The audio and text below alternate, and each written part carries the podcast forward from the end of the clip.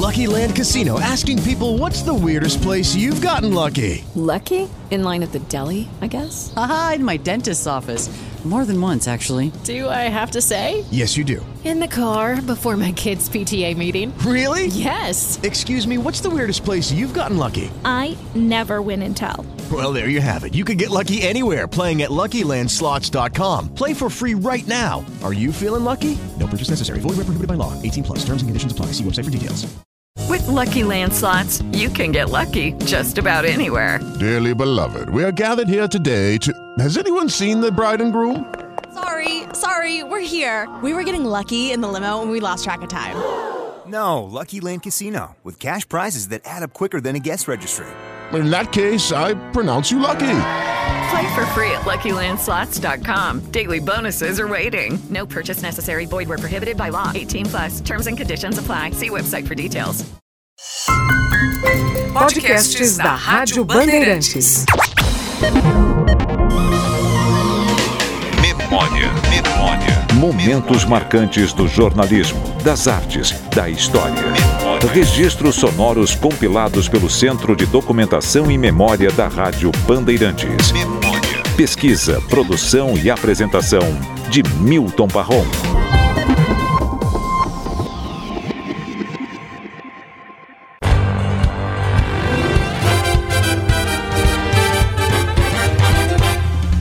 Alô São Paulo, olá Brasil! Está no ar mais um projeto Memória. E neste mês de janeiro, nós vamos fazer programas em homenagem à nossa capital paulista. Programas onde o tema central será a cidade de São Paulo, que no próximo dia 25 estará comemorando sua fundação pelos jesuítas José de Anchieta e Manuel da Nóbrega. Também o padre Manuel de Paiva participou da empreitada, embora seu nome não conste em todas as citações, o que é uma injustiça. Pouco citado, mas é bom que se diga que, por designação do padre Manuel da Nóbrega, foi o padre Manuel de Paiva quem celebrou a histórica missa de 25 de janeiro de 1554 no alto do Inhapubuaçu, que é o local onde se localiza o pátio do colégio, marco da fundação de São Paulo. O coadjuvante do padre Manuel de Paiva na celebração daquela missa foi José de Anchieta.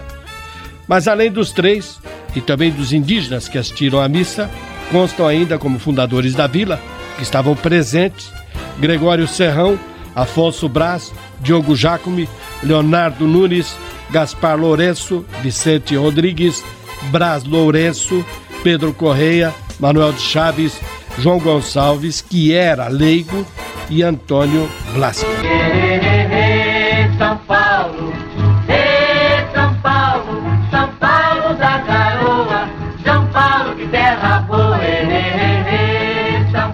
Já vai longe o tempo em que a garoa era a marca registrada da nossa cidade. Vinha e ia embora com a mesma pontualidade das chuvas vespertinas de Belém do Pará. No asfalto úmido refletiam-se os luminosos multicoloridos dos cinemas e restaurantes, atropelados pelos ruidosos bondes que ligavam a área central aos principais bairros da cidade. Apesar da multiplicidade das fábricas, a fumaça preta de suas chaminés não fazia o estrago que fazem hoje os escapamentos dos veículos, de tal maneira que, olhando para o céu, o que se via era o azul infinito e não o horizonte cinzento ilimitado. O azul fazia um pano de fundo maravilhoso para as capuchetas que cabriolavam no céu italianado do Brás, da Moca e do Bexiga. Essa São Paulo deixou de existir há muitos anos dando lugar a outra metrópole que precisou adequar-se às exigências de um novo tempo. Mas nem por isso deixou de ser amada pelos seus habitantes. Memória de hoje, nós vamos tentar resgatar um pouquinho da São Paulo da primeira metade do século que passou. Um período mágico, época em que as famílias paulistanas, das noites estreladas e calorentas, se reuniam sentadas à frente de suas casas para pôr as novidades em dia. Vou abrir alas que eu quero passar. Eu sou da lira, não posso negar. Eu sou da lira, não posso negar. Em 1899 era lançada a primeira marchinha composta especialmente para o carnaval. Era de autoria da maestrina Chiquinha Gozaga.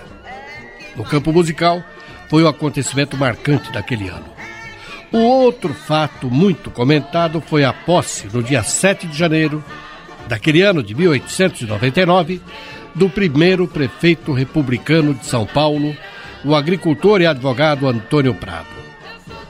Nossa cidade, na primeira comemoração da data do seu aniversário no século que passou, tinha apenas 60 mil habitantes. Hoje tem muito mais que isso, qualquer um dos seus bairros. Antônio Prado. Muitos dos atuais cartões postais paulistanos foram construídos na sua administração há mais de 100 anos. Teatro Municipal, Avenida Angélica, a remodelação do Largo da Luz, também a remodelação do Largo do Rosário, que hoje leva o nome do próprio prefeito Antônio Prado. E foi ainda na sua gestão que os bondes elétricos entraram em cena, aposentando aqueles que eram tracionados a animais.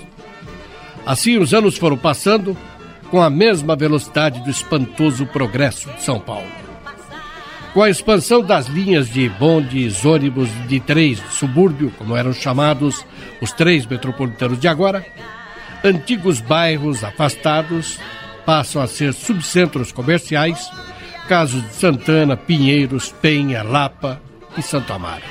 Os magnatas da sombreada Avenida Paulista começam a fugir do barulho e da fumaça dos automóveis, mudando-se para o Pacaembu, cujo loteamento foi iniciado pela companhia City nos anos 30, e também para o Morumbi, onde a imobiliária Aricanduva promovia um grande processo de urbanização.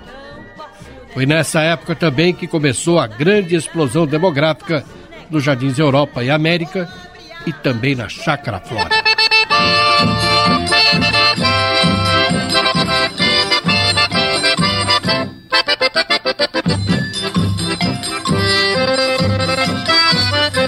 ...1954... ...quarto centenário da fundação da cidade de São Paulo. Jamais a capital viu uma sequência de comemorações tão grandiosas, tão bonita. São Paulo tinha, naquela época, vejam, apenas 55 anos decorridos, 2 milhões e 700 mil habitantes, muito longe daqueles 60 mil do começo do século. E já era o maior parque industrial da América Latina. Também se transformara em apenas 55 anos na maior cidade do Brasil e a quarta do mundo. A revista Manchete escrevia na ocasião: Tudo vai se congestionando rapidamente. Os estádios esportivos tornam-se pequenos antes da construção chegar ao fim. O Palácio da Justiça na Praça Clóvis Bevilacqua, um prédio descomunal, dois anos depois de concluído, precisou sofrer obras de ampliação. O Hospital das Clínicas em construção era tão grande que os jornais oposicionistas abriram manchetes questionando o governador da época, Dr. Ademar de Barros, se ele pretendia importar doentes para encher o hospital. Hoje, depois de ampliado inúmeras vezes, continua sendo pequeno para atender a toda a demanda. Em 100 anos, desde a posse do primeiro prefeito republicano Antônio Prado, São Paulo saltou dos modestos 60 mil habitantes para quase 20 milhões, segundo o censo do IBGE. Um crescimento 300 vezes daquele quadro populacional de 1899. Mulheres, só duas: Luísa Erundina e Marta Suplicy. Negros, também apenas dois: Paulo Lauro e Celso Pita. Celso Pita era carioca, e eu lembro que quatro cariocas foram prefeitos de São Paulo. O mais notável de todos, Faria Lima. Foi um tocador de obras, a mais importante delas, o metrô, que nasceu de sua exclusiva iniciativa. Nós estamos procurando, estamos contratando estudos dos mais de, de, gente da mais credenciada de firmas ou de nações com experiência para nesse tipo de trabalho. associadas, consorciadas com firmas brasileiras que levarão a contribuição do conhecimento local. Com esses estudos, são dois estudos essenciais, um estudo de engenharia, um estudo preliminar de engenharia, quer dizer, o projeto de engenharia, e de outro lado, o estudo de viabilidade econômico-financeira, quer dizer, qual vai ser o tráfego, quanto deve se cobrar, qual o limite possível, qual o número de passageiros, qual a despesa, qual os orçamentos. Com esses estudos é que então será possível escolher o tipo de metrô. A escolha do tipo de metrô e do projeto é que vai dizer qual é a, a solução indicada. Em São Paulo, a natureza do solo, do subsolo, que não é rocha, não permitirá a que nos dará a Poucos foram os descendentes diretos de imigrantes que tornaram-se prefeitos de São Paulo, ainda que por períodos curtos, apenas meia dúzia. Três deles, filhos de libaneses: William Salem, Paulo Salim Maluf e Antônio Salim Curiati. Um é neto de espanhóis, Mário Covas. Dois são descendentes de italianos, Miguel Colassuono e Milton Improta. Miguel Colassuono governou a cidade entre 1973 e 1975. Das suas obras mais importantes consta a inauguração do viaduto Tatuapé sobre a marginal do Tietê. De suas promessas não cumpridas, ele não acabou com os buracos abertos e não fechados pelas concessionárias dos serviços públicos. É fundamental que esse serviço público, feito através de concessionárias e realizado através de empreiteiras, deva ter o mínimo de tempo possível na sua execução para que se minimize o problema do paulistano, o problema do cidadão de São Paulo. Uma vez que uma série de buracos, em alguns casos intermináveis, em alguns casos mal concluídos, valas abandonadas, todas elas passarão agora a ser fiscalizadas por uma equipe especializada e pesarão multas altíssimas na hipótese de uma conclusão fora de prazo ou de uma conclusão fora da qualidade prevista pelo próprio contrato. Desde 1899, a cidade já teve 16 prefeitos advogados, 15 engenheiros, 5 militares, 5 economistas, 3 médicos, 2 arquitetos, além de um banqueiro, uma assistente social e uma sexóloga. 20 deles nasceram no interior do estado, 15 na capital, e os demais vieram de outras regiões do Brasil. E um fato curioso: contrariamente ao que os analistas políticos costumam afirmar, a Prefeitura de São Paulo não tem ajudado muito como trampolim para saltos mais altos. Apenas nove prefeitos se tornaram governadores, entre eles Ademar de Barros, Jânio Quadros, Washington Luiz, Mário Covas, Somente dois elegeram-se presidente da República, Washington Luiz e Jânio Quadros.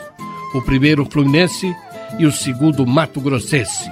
E mais curioso é que, coincidentemente, nenhum dos dois terminou o mandato de presidente, tendo Washington Luiz sido deposto pela Revolução de 30, que tinha Getúlio Vargas à frente, e Jânio Quadros, que em 1961 renunciou ao mandato sem nunca ter deixado claro o motivo. Poucos foram os prefeitos que tinham a cara de São Paulo, o perfil desta cidade. Aliás, poucas foram as pessoas com a fátia de São Paulo, para usar uma expressão bem paulistana, que se candidataram ao cargo de prefeito da cidade. Muitas delas foram eleitas pelo povo como os filhos mais queridos desta capital, embora nem todas tenham nascido aqui. São milhares. Convidamos algumas para que viessem ao programa para contar histórias, cantar o parabéns e apagar as velhinhas de aniversário da nossa querida cidade. Mesmo os que já faleceram estarão presentes, através de gravações arquivadas no SEDOM, o Centro de Documentação e Memória da Rádio Bandeirantes.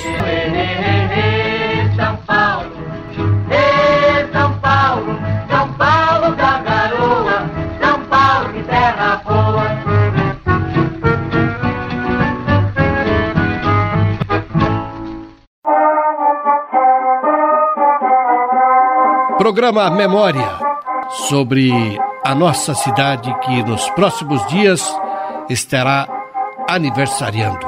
Estamos recordando alguns momentos de alguns programas desta série em que nós homenageamos a cidade de São Paulo. No aniversário de São Paulo, em 1999, entre outros, o grupo musical mais representativo da Pauliceia veio até aqui, os Demônios da Garoa. O Arnaldo, que era a voz caricata do grupo, não veio naquela ocasião porque estava acamado e daquela enfermidade, infelizmente, ele viria a morrer pouco tempo depois. Vieram os demais integrantes dos Demônios, naquela época. Toninho, que também já faleceu. Oswaldinho da Cuica, que hoje já não faz mais parte do grupo. Ventura Ramírez, que também já está fora. Serginho e Simba. Este conjunto realmente tem a cara e a linguagem de São Paulo. Nasceu no bairro da Moca na época da Segunda Guerra Mundial e chamava-se Grupo do Luar. Numa apresentação na Rádio Bandeirantes, num programa comandado por Vicente Leporassi, por volta de 1947, 48, deu na telha do apresentador de mudar o nome do conjunto. Ah, esse negócio de grupo é coisa de jogo do bicho e jogo do bicho está proibido. E de estalo anunciou. Vocês têm a cara de São Paulo, como a garoa também tem. Então, demônios, que vocês são endiabrados demais no palco. Demônios da garoa. E vocês viram sempre o meu programa. O que, que vocês acham? Se gostaram do nome, eu não sei. Mas gostaram do convite para cantar sempre aqui na Bandeirantes. E de pronto aceitaram. Desde então, cada vez mais atuante, é sem dúvida o grupo musical que mais músicas gravou falando dos bairros de São Paulo. O Ernesto nos convidou para um samba, ele mora no Brasil. Nós fomos, não encontremos ninguém. Nós gostemos uma baita de uma régua. Da outra vez, nós não vai mais. Samba do Ernesto é a cara do Brás. Toninho, que alegria, hein? É. Te rever aqui. É verdade. Bastante mesmo. Simba. Olá. Tudo bem? Tudo bem, graças a Deus. O nosso Oswaldinho da Cuica, o primeiro a chegar. É, e o primeiro cidadão samba de São Paulo. E o último a entrar no grupo, não? Também. Foi o É, último a também. entrar no grupo, né? Então você foi o último a entrar no grupo, o primeiro cidadão samba de São Paulo, o primeiro assumiu seus compromissos e chegar na hora. Tá vendo? Mas, aliás, ninguém chegou atrasado aqui, né? O, o- o Ventura Ramírez. Já, Alô, o Ventura, meu amigo Marrom e seus ouvintes. já se casou? Já se casou ou não? Estamos aí. Não, mas questão de cor é uma preferência. Cada um. que seria do azul se todos gostassem do marrom, não é isso? Eu pensei que eu estivesse no programa do Parrão. Em vez de você é o Marrão. Não, eu sou amigo. Mas aí, aí, aí é que tá a diferença. Olha a pele do marrom, meu amigo. É brincadeira. Serginho, tudo bem? Um abraço, Marrom. Estamos aí para fazer um pouquinho de música, vamos lá. E o papai, como é que tá?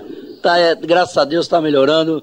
Logo, logo ele tá aí com a gente, se Deus quiser. A voz caricata hoje que ficou só com ela foi o Toninho. É, a- fica pra mim. A primeira música falando de São Paulo que vocês gravaram, Toninho, você se lembra qual era ou não? Falando de São Paulo? Não sei, pai. Eu- Acho que o Oswaldinho, que é o historiador do grupo, não é, não, É, Oswaldinho? nós somos campeões de carnaval em 51 com samba Malvina. É, aí não tem. É, joga a chave veio logo depois. Agora que fala de São Paulo. mesmo. Essa, acho que foi a primeira. é. Foi 54. E o João Rubinato, a primeira que vocês gravaram dele, qual foi?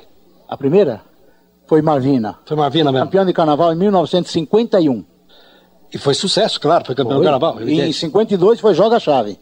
Aí já estava nascendo aquele feliz casamento, enquanto durou, de A Dona Irã e Demônios da Garoa. João Rubinato, exatamente, Exato. Dona Barbosa. Porque logo em 54 veio o Saudosa Maloca.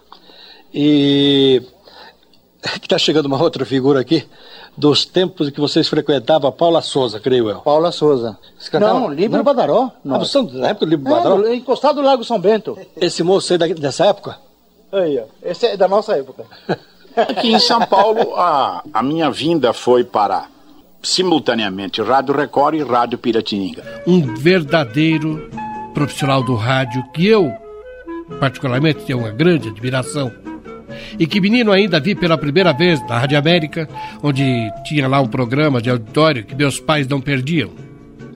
Era nas tardes de domingo e, a rigor, quem o apresentava era Salomão Júnior.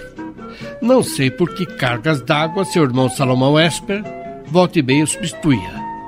E foi numa dessas substituições, na apresentação do programa, que eu vi o Salomão Esper pela primeira vez e a família toda fez uma fotografia ao lado dele, até hoje guardada com carinho nos álbuns lá de casa. O programa chamava-se Ondas de Espanha.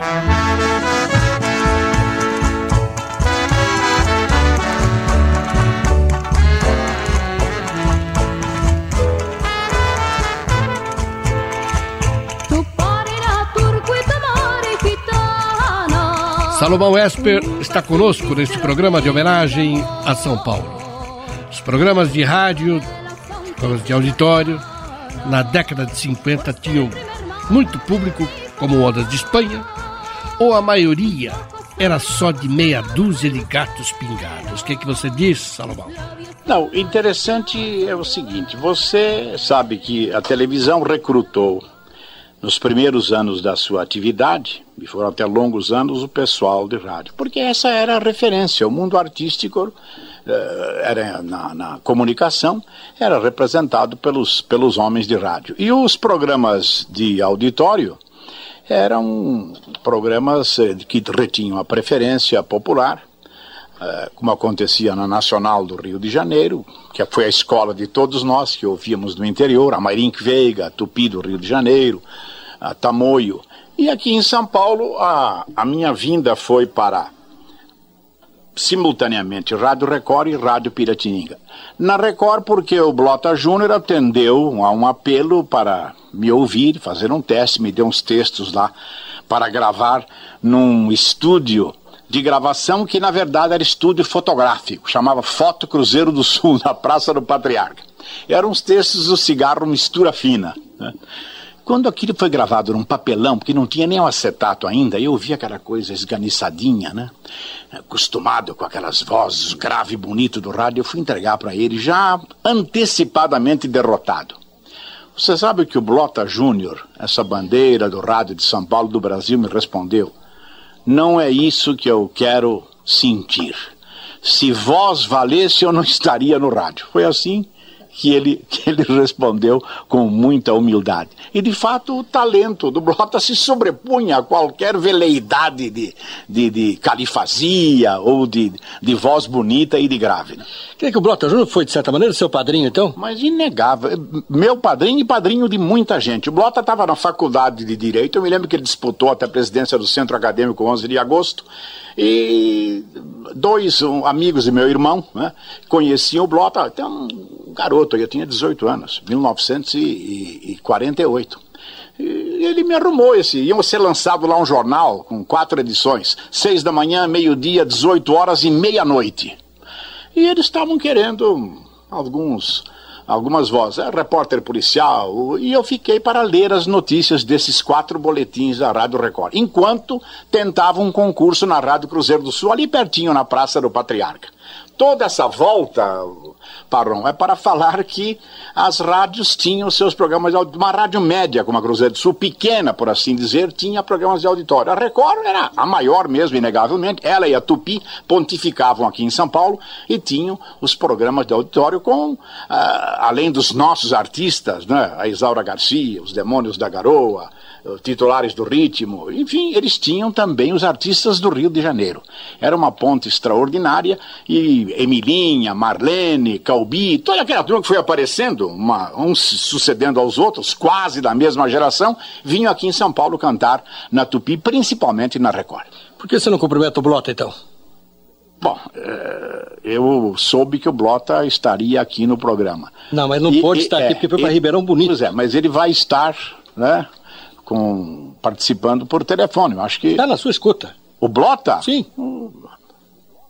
Puxa vida, que emoção. É uma oportunidade de fazer uma referência a esse grande mestre. O Blota reunia nos auditórios da Record estudantes da faculdade de Direito, gente que ia lá e fazia é, quadrinhas nos, nos concursos que, que Blota animava e criava. Então nós tínhamos repentistas, gente que participava de concurso, respondia a perguntas.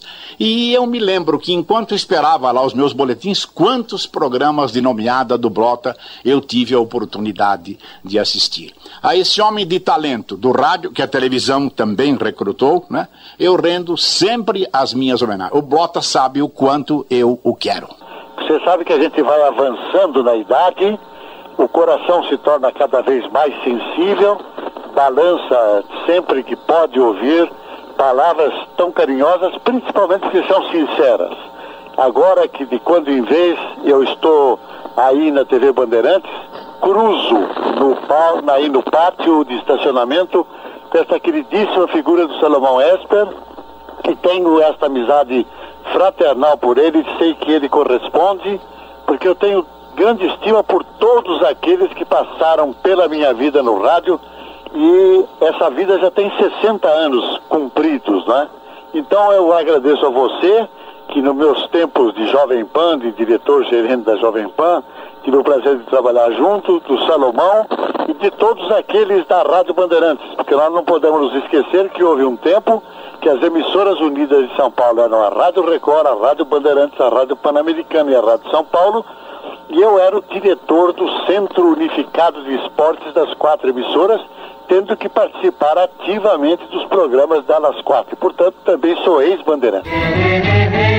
São Paulo, São Paulo, São Paulo da garoa, São Paulo de terra boa.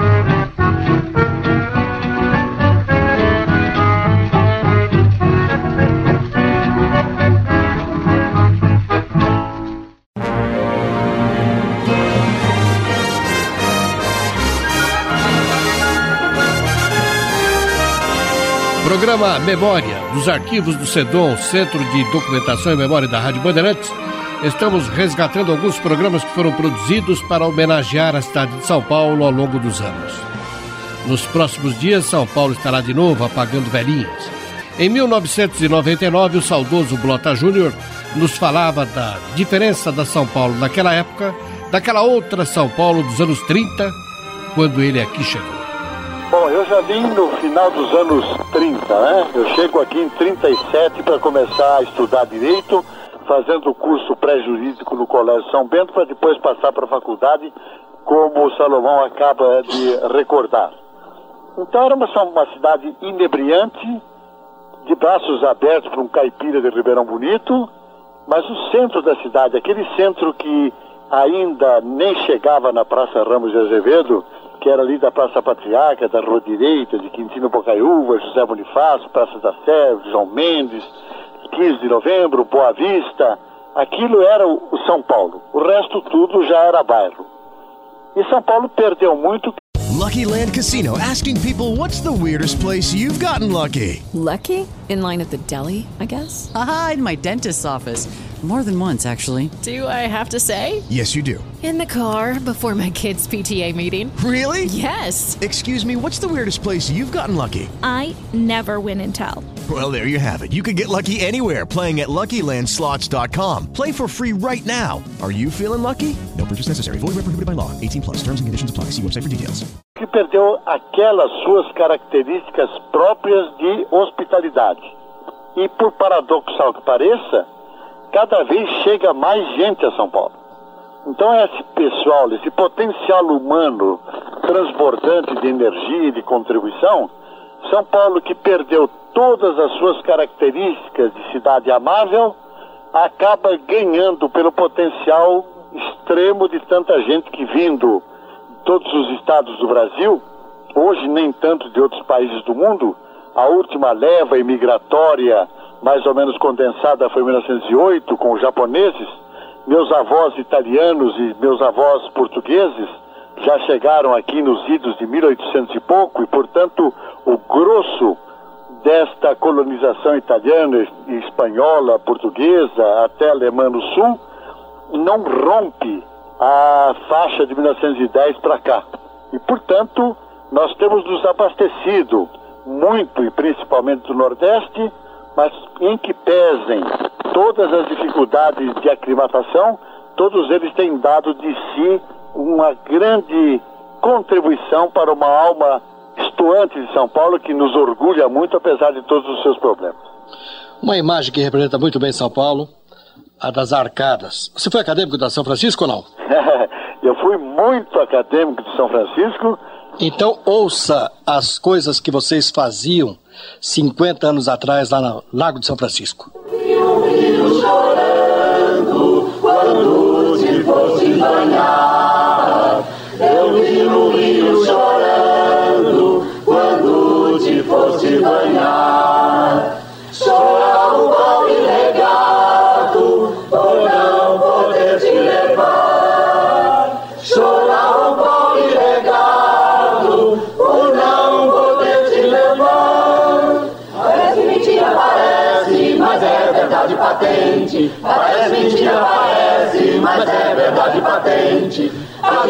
Nunca se esquece de quem se esquece da gente. A gente nunca se esquece de quem se esquece da gente. Escola sem escola, escola sem cola não há.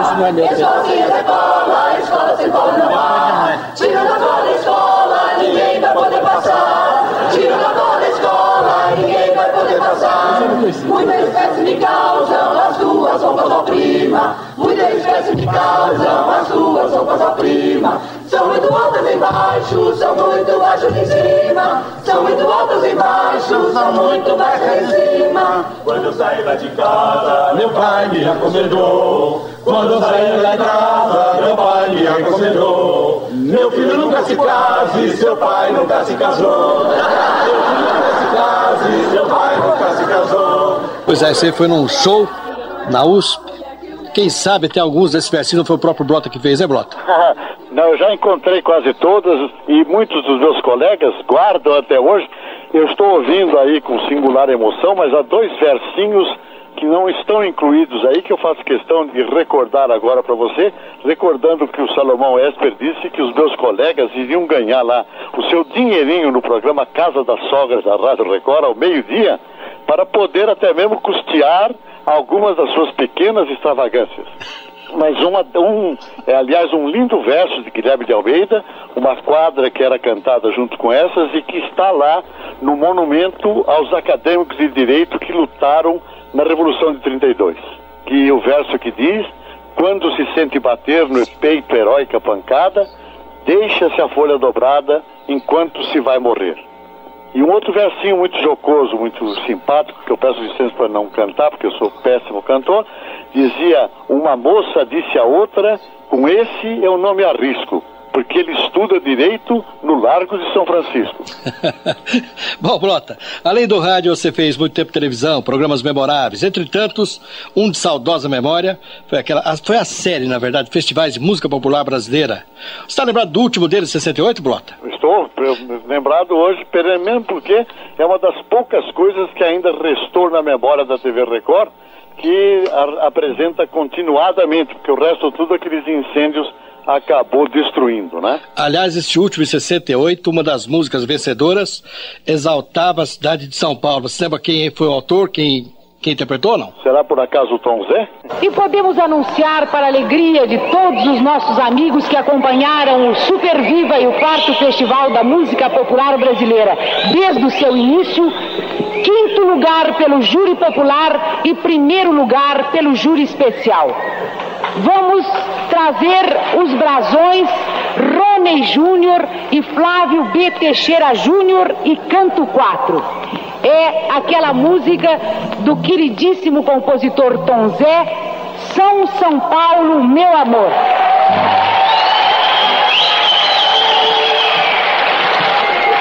Baiano ilustre, eu é que tenho a honra, em nome da direção da televisão Record e do quarto Festival da Música Popular Brasileira de Super Viva, fazer as entregas dos troféus a você. Este é o Sabiá de Prata da Secretaria de Turismo. Sônia, por favor, eu quero que você entregue a ele a viola de ouro, que é o primeiro prêmio. Tom Zé, esperando você em todos os próximos festivais com um êxito igual. E agora eu fico com o cheque, minha filha, você fica com o outro. Nós, o cheque nós não entregamos. Vamos para esse bolso, é bolso de baiano para guardar cheque. Já tem um, um botãozinho aqui que é para não perder. Não há a menor possibilidade de perder E o a cheque. bengala para bater na cabeça de quem se aproximar. É, a bengala é para proteger. Entregamos Tom Zé para dizer aquelas palavras protocolares que são muito importantes nesse momento. Estava lá dentro fazendo uma força danada para arranjar palavra para dizer. No fundo, o que eu quero fazer, minha gente, é dedicar esse prêmio simbolicamente ao Gil e ao Caetano pelo trabalho que eles fizeram o ano todo. E a Gal também, entende? E agradecer muito a todos vocês. E a canção é de vocês, não é de São Paulo. São São Paulo, meu amigo. Ah, nós não chamamos mais alguém. Já chamamos, a Sônia já chamou todos. Vocês que são tão importantes não poderiam deixar de ter sido chamados.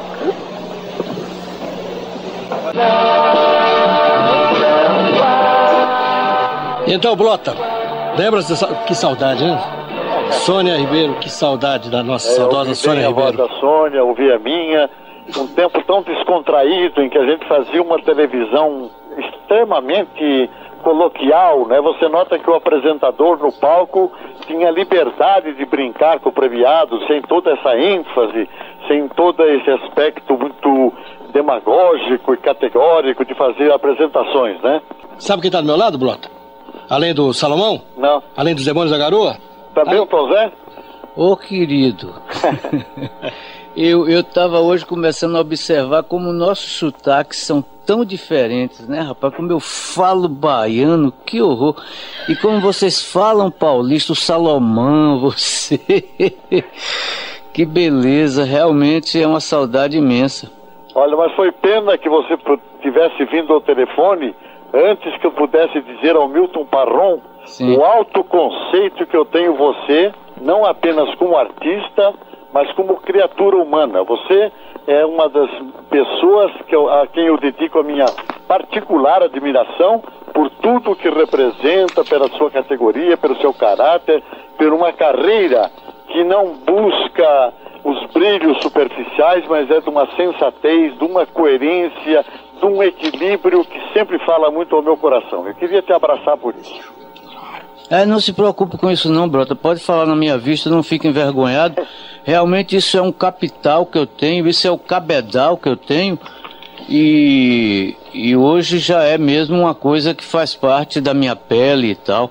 E, e, eu, também eu queria me, me, me, me referir a uma coisa que hoje eu estou aqui. O Salomão Esper, você, o Parron, essa própria ah, música do, do Adoniran, é, hoje é a noite da fluência, né? Que eu estou diante de pessoas, de tudo é fluente, bem ordenado. Parece que o mundo é, é montado pela, pela imaginação do, do, do- dos criadores do Gênesis, está aqui mais do que nunca ordenadamente é, é, é, bem arrumado nas vozes, na sintaxe com que vocês praticam o português. Bom, Deus que abençoe.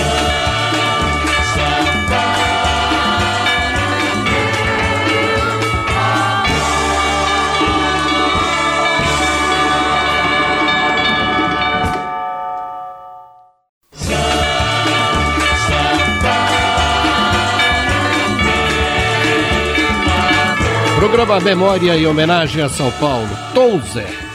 Relacionado com a música São São Paulo, meu amor, de sua autoria. Você já trouxe a música pronta lá da Bahia pro Festival de MPB aqui de São Paulo, né? Não, não. É, no dia 21 de abril, um domingo do ano de 1968, eu morava na rua Conselheiro Brotero, desci ali com frio novo em São Paulo, eu tinha vindo naquele ano, né?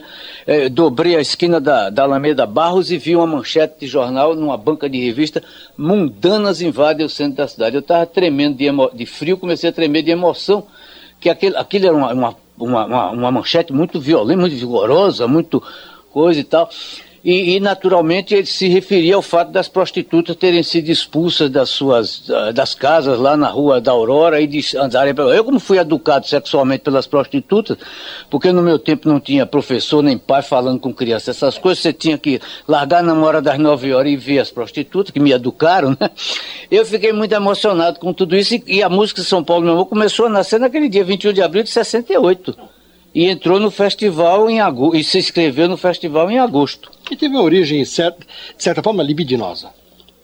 pode ser, pode ser. Ô, Tom, é, ela, ela sintetiza o seu sentimento para com a cidade, né? Não, não, eu um pouco faço, faço imprensa cantada, né? Porque, na verdade, eu falo pelos outros naquela música.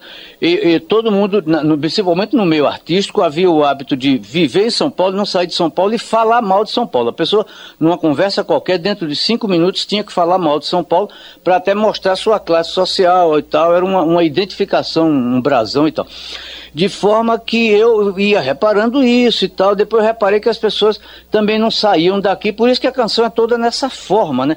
Porém, com todo defeito, que naquele tempo eu falava porém, né? Hoje já estou melhorando, já estou falando quase porém, né? Porém, com todo defeito, te carrego no meu peito. São São Paulo ainda tem a, a contradição. São São Paulo, quanta dor. São São Paulo, meu amor. O único verso de amor a São Paulo é São Paulo, meu amor. As outras coisas são aparentemente os defeitos que eu vi as pessoas botarem, né? São 8 milhões de habitantes de todo canto nação que se agridem cortesmente, correndo a todo vapor e amando com todo ódio, se odeiam com todo amor, blá, blá, e lá vai, inclusive esse, é, salvai-nos por caridade, mundanas invadiram todo o centro da cidade. A censora, Dona Maria Joana, virou para mim e disse, meu filho, isso não pode. Eu digo, mas, do, mas, mas Dona Maria Joana, estava no jornal. Disse, não, meu filho, jornal é uma coisa, música popular é outra. Eu aí tive que mudar para, como é, é mundanas não. É, pecadoras invadiram todo o centro da cidade e tal. Pecadora podia. É pecadoras podia.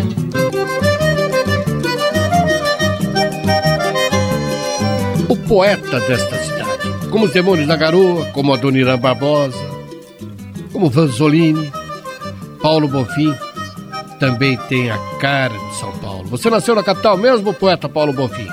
Eu diria como o padre Feijó, eu sou paulista por mercê de Deus. E paulista por mercê de Deus, nascido onde? Eu nasci na, na maternidade São Paulo e fui criado na Vila Buarque. Fui As... criado na rua Rego Freitas, número 59, que era a casa de meus avós maternos.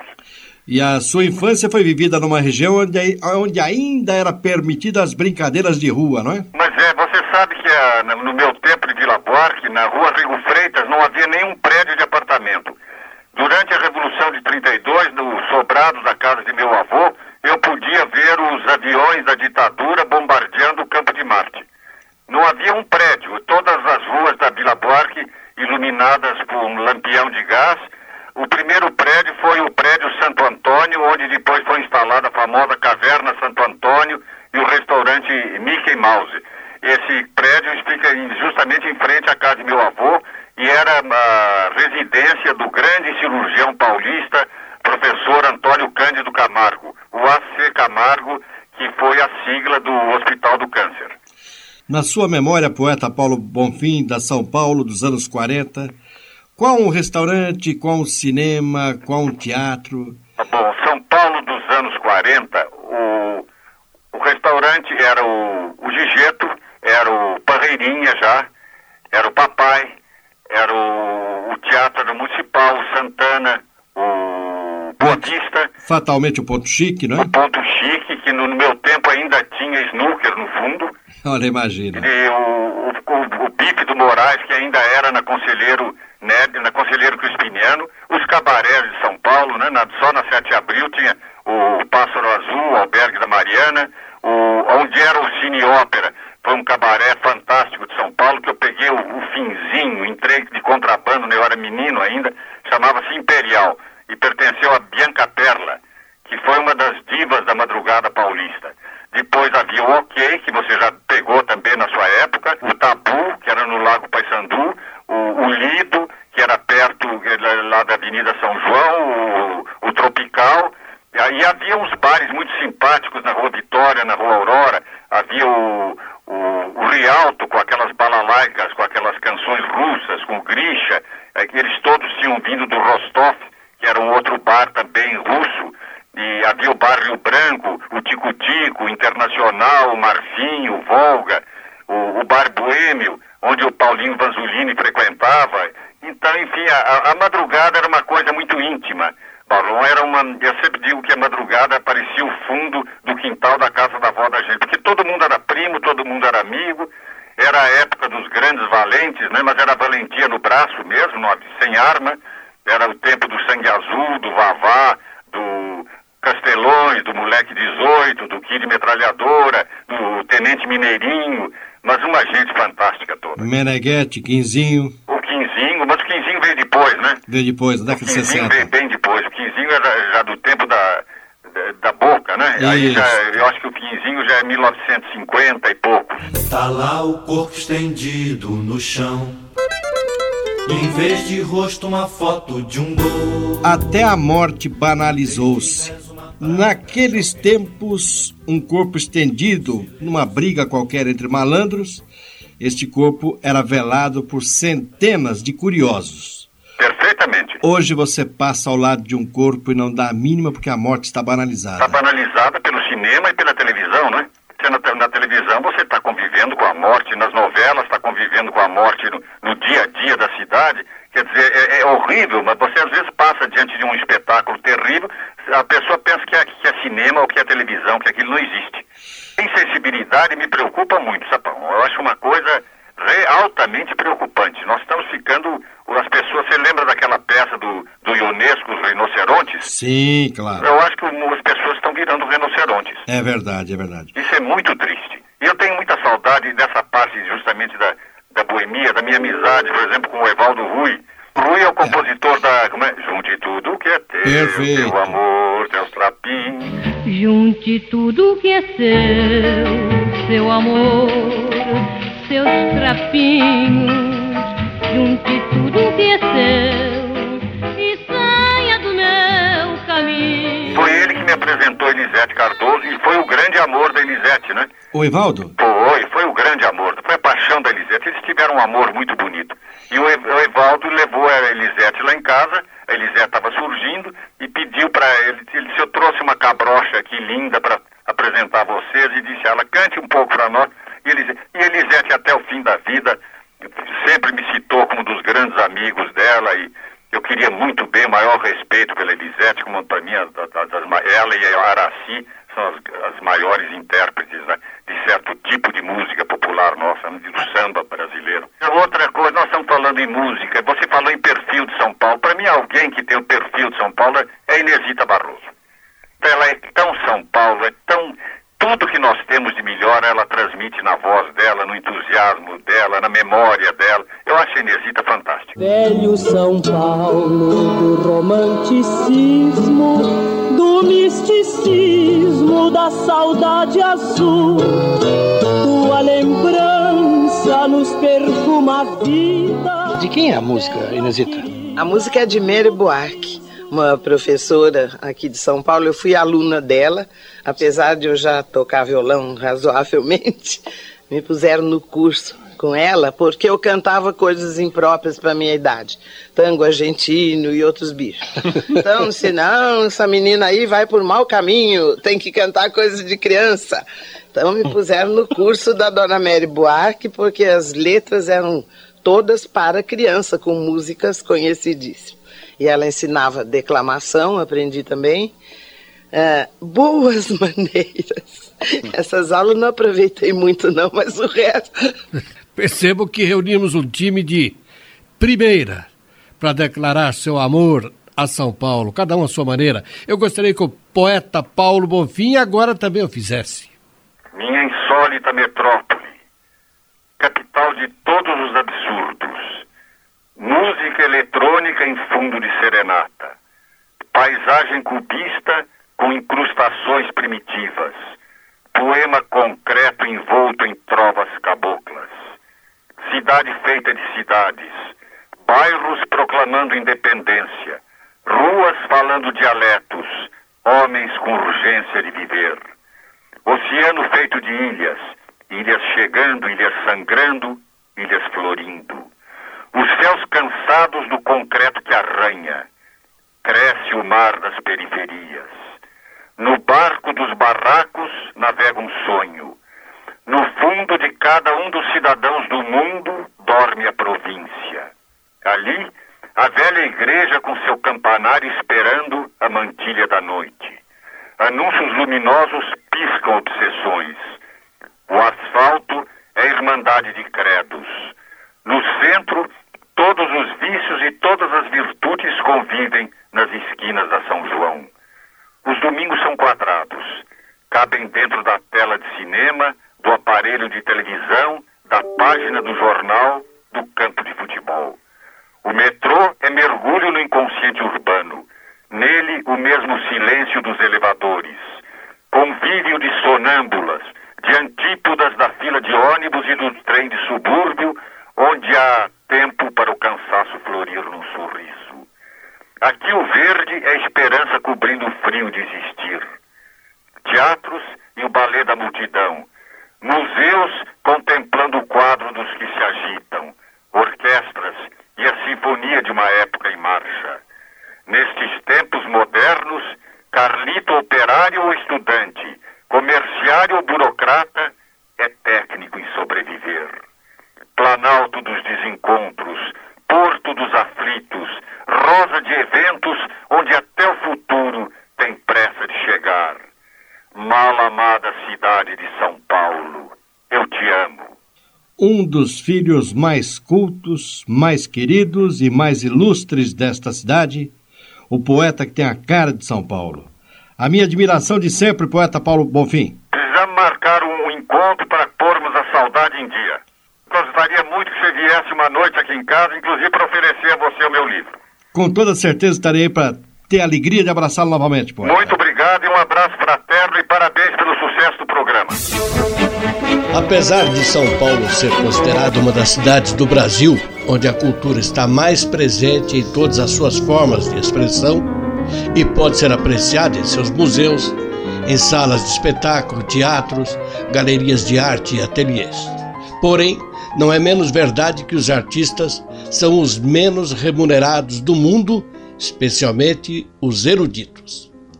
O genial compositor, professor e regente Mozart Camargo Guarnieri, falecido em 1993, em seus últimos anos de vida, não poupou críticas à forma como os artistas clássicos, incluindo ele, eram tratados aqui em São Paulo. Imagine no restante do Brasil.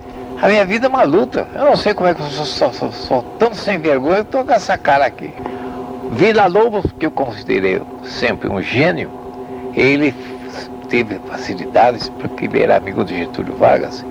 E o Getúlio facilitou tudo. Vila viajou quanto tempo ele quis ir estrangeiro. Né? Foi a única coisa que eu sei. Por isso nunca mais soube que o governo brasileiro tivesse ajudado. Mas eu não, não ligo, sabe? Eu sou um homem que acredita em Deus exclusivamente. Só Deus.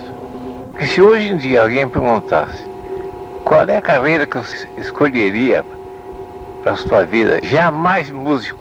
Mas no Brasil a pior coisa que é o ser músico. É que isso dá rock. Não tem, o, o músico erudito não tem vez no Brasil. Não tem vez. Quer dizer, a minha vida tem sido um sofrimento contínuo até agora. Porque eu vivo em dificuldade. Eu criei a orquestra da USP. Não é? Eu vi o deordenado da USP. Você acha que uma pode viver com família? Com filho, meu filho sofreu um desastre de, de, automóvel. Né? Vai fazer dois anos agora. Eu tenho, uma, eu tenho aqui quatro enfermeiros que tratam dele. Isso me custa 500 cruzeiros por semana. Não temos problema. A vida é difícil. Agora não estou dando aula mais. Mas eu, os maiores compositores brasileiros, todos foram alunos. Aqui entraram todos os compositores. Rolô Lacerda, Marlos Nobre, todo esse pessoal. Eu nunca cobrei de aluno, né? Tive mais de 40 alunos. Nunca cobrei um tostão. Porque os três pais que eu tive não me cobraram também. A música erudita existiu assim de longe, saudade longa da vida, né? Mas ninguém escreve, porque no Brasil, olha, na verdade, é muito difícil ensinar composição. Só um compositor pode escrever, compor, pode ensinar composição. Eu não conheço professor, geralmente os professores não sabem composição. Agora, a quem que pode ensinar aquilo que não sabe? O negócio está assim.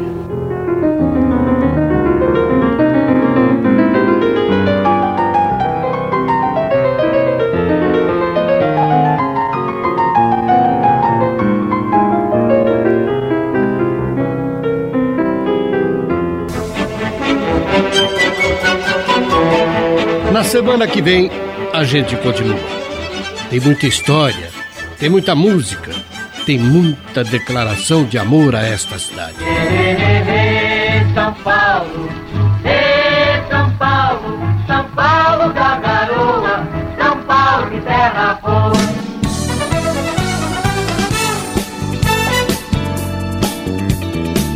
Programa Memória. Técnico responsável pelas edições e sonorização, Roger Palmes. Tem de produção, Débora Raposo. Muito obrigado a todos, um forte abraço e até nosso próximo encontro.